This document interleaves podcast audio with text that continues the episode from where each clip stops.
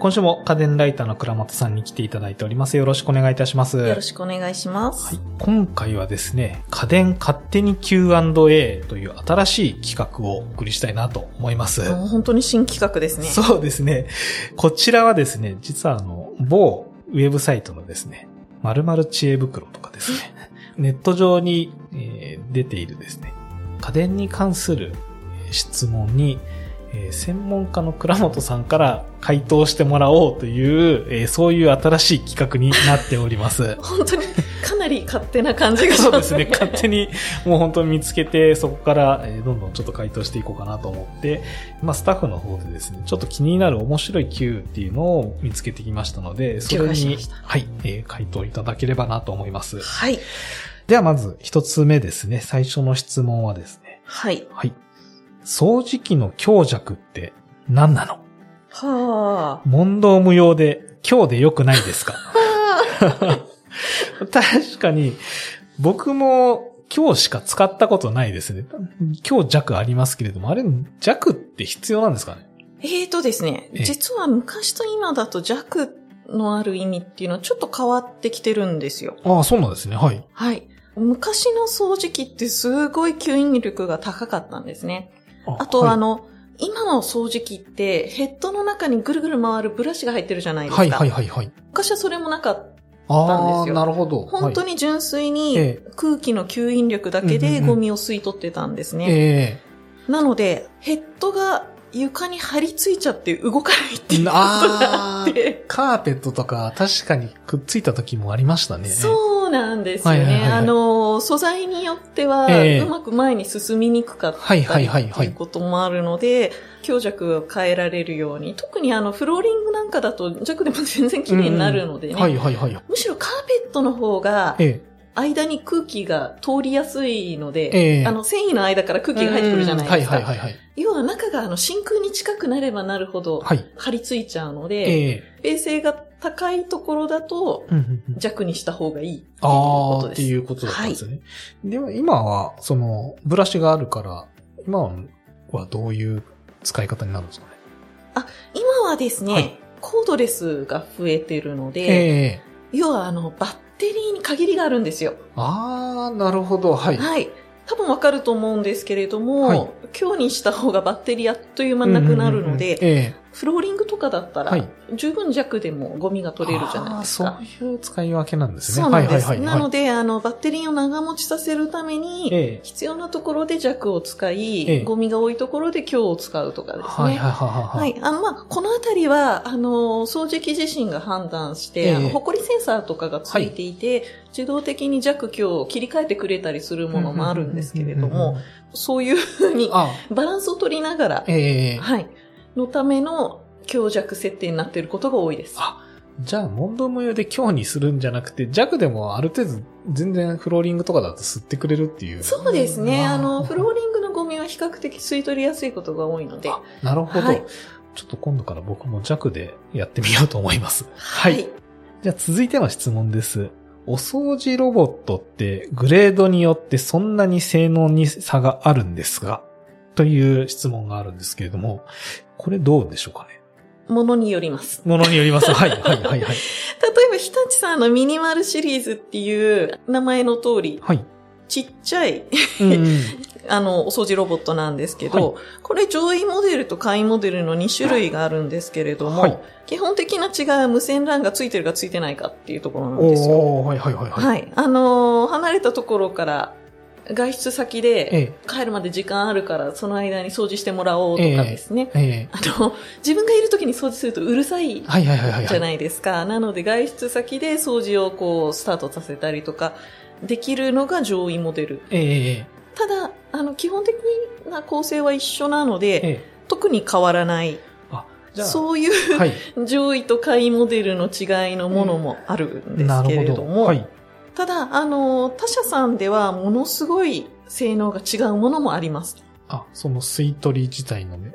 そうですね。え一番わかりやすいのは、あの、ロボット掃除機の代名詞とも言えるルンバですね。えはい、はい、はい、はい。こちら、上位モデルは、例えばもうブラシからして違うんですけれども、え二つゴム製のブラシがあって、それでゴミをかき取るんですけど、一般的な、あの、毛が生えてるブラシじゃないので、はいとにかくメンテナンスがしやすい。ああ。なのにははは吸引するパワーはしっかりあるええっていう、すごいよくできてるブラシなんですよええ。ええでもこれ、買いモデルになると、うん普通に皆さんがよく知ってるようなナイロンっぽいブラシがはい、ブラシがついてるんです。ええ髪の毛が絡まると取るのああ、大変な。やつですね。はい。い はい、はい、はい。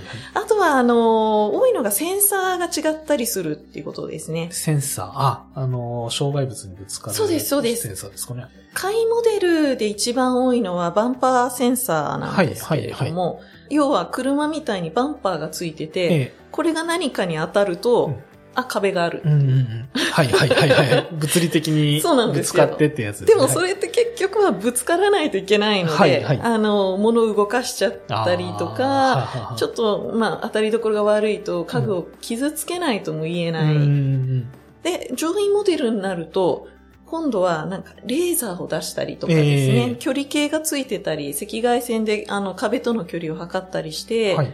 地図を作ってくれたりします、部屋の。ああ、なるほど。はい、はい、はい、はい。これ何がいいかっていうと、最近のその、すごく頭のいいロボット掃除機は、え地図を作ってそれを保存しておいえ、て、ええ。例えば次回からはじゃあキッチン掃除してっていうと、キッチンだけを掃除して、あはい、はい、はい、はい。廊下掃除してっていうと廊下だけを掃除したり、ええ。あるいはなんか食べてる時にテーブルの下にゴミ捨てちゃったりっていうと、地図からゴミのあるところをポイって範囲指定するとそこだけ掃除したりとか、かそういっ。たすごく、なんて言うんでしょうねあ、便利なことができる。できる。あなるほど。そういう違いがあるんですね。そうですね。ははははい。じゃあもう単純に、まあ一日一回ぐるっと回って掃除してくれって言うんだったら別に回機種でもいいっていうそうですね。例えば、回帰種の方が、はい。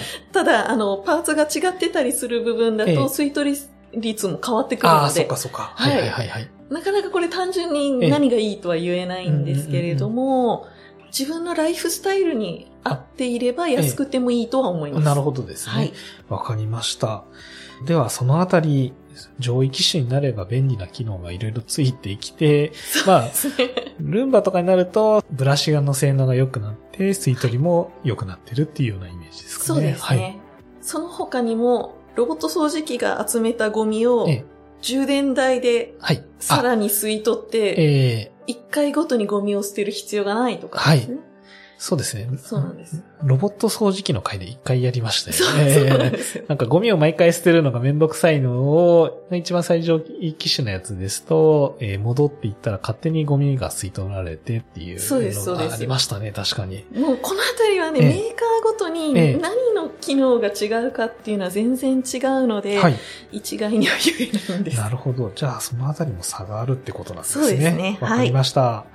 はい。続いては、えっ、と、こんな質問になります。はい。えーターンテーブルの電子レンジのオーブン機能でも、普通のオーブンと同じ焼き時間でいいのでしょうか？ほう。あ確かにその、普通の電子レンジにオーブン機能がついてるやつですけれども、これって使い方は同じで大丈夫なんですか？えっとですね、それに関しては、あの、全く気にしないでいいです。あ、そうなんですね。はいえーターンテーブル式の電子レンジでもオはいーブンが使える、要は、えーオーブンレンジあ。りますね。はい。基本的にオーブン使用時はターンしません。あ、そうなんですね。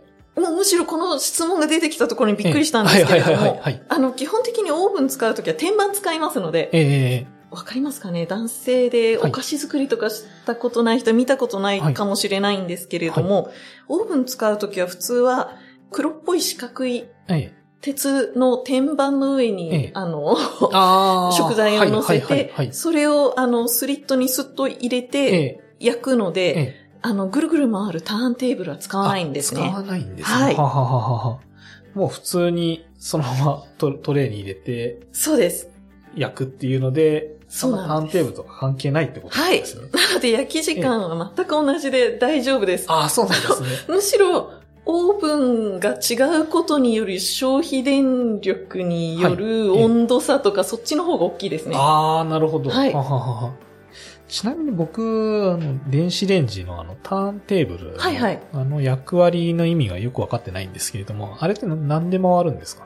加熱ムラを出さないためです。あの、電子レンジって中はいにマイクロウェーブを発生するための機械が入っていて。その位置によってやっぱりそのウェーブって要は波じゃないですか。はいはいはい。それが当たりやすい場所と当たりにくい場所がありますよね。で、どうしても一箇所にそのマイクロウェーブ発生器があると同じ場所ばっかりが温まっちゃう。ああ、そういうことで回ってるんですね。そうで。す。あのテーブル回すことで、はいはいそはいの熱ムラをなくそうっていうのがターンテーブルの役割です。なるほど、なるほど。はいあ、じゃあ、あの、ちょっと不思議に思ってたんですけれども、ターンテーブルの、まあ真ん中に置いたら、ほぼ回んない状態ですけれども、じゃあちょっと端っこに置く方が、そうですね。ムラなくあの、結構昔のやつだと、え端に置いてくださいって。説明書に書いてあるのもあるんですけれども、ただ今はですね、まあ、あの、フラット回らないテーブルが増えてるように、あの、マイクロウェーブの発生させるその位置とか、はい。あとはその反射させたりとかですね、はい。そのウェーブを。はい。とか、あものによっては、あの、マイクロウェーブ発生器自体が機械の中でぐるぐる回ったりとかですね。ねはい、あの、いろいろ工夫されてて、はい。要はその、わざわざターンテーブルがなくっても、ちゃんとムラなく加熱できるようになってたりするので、そんな進化があったんですね。そうなんですよ。ええなの、で、あの、ターンテーブルがないから熱ムラできるんじゃないかっていうと、そういうことではないであ、す。そうなんですね。わ、かりました。ありがとうございます。はい。はい。今回はですね、このちょっと3つを取り上げさせていただいたんですけれども、えー、こういう企画どうですかね？こんなことが質問になるんだ、みたいな。あなるほど。あの、ええさっきのはい。オーブンに時間差できないんですかとか、ええちょっとあの、家電ライターをやってると、えどこまで皆さん知っているのか分かんなくなる時があるので、すごく新鮮でしたね。あなるほどですね。はい。確かに。まあ、このあたりもですね、ちょっとスタッフの方でいろいろ今後も見つけてですね、また企画やりたいなと思いますが、もしリスナーの皆さんでも倉本さんに聞きたいことがありましたら、番組詳細欄からご連絡いただければ取り上げさせていただきたいなと思います。では最後にですね、えっ、と、プレゼントのご紹介をしたいなと思います。今月は X チーマー、お子様がいるご家庭でもですね、大人気の、えーゆで卵や温泉卵が作れる X チーマーをプレゼントしたいと思います。番組詳細欄にあります応募フォーム、もしくは家電最前線の公式ツイッターの方にもフォームがございますので、えーこちらからご応募ください。キーワードなんですけれども、えー今月はおうち家電、えーカタカナでおうち家電と入れていただければと思います。次回はですね、久しぶりに調理家電の商品レビューをやっていきたいと思いますが、えー次回は絶品ローストビーフを作らせていただきたいと思います。あーローストビーフが食べれるんですね。はい。まあ、作るのは家電なんですけど。なるほど、なるほど。楽しみにしております。ははい。よろしくお願いします。今日もありがとうございました。はい、ありがとうございます。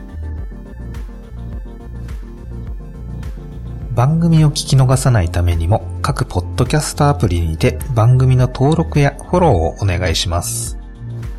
番組へのご感想やリクエストは家電最前線の公式ツイッターがございますので、ダイレクトメッセージやリツイートいただけると嬉しいです。今日もお聞きいただきありがとうございました。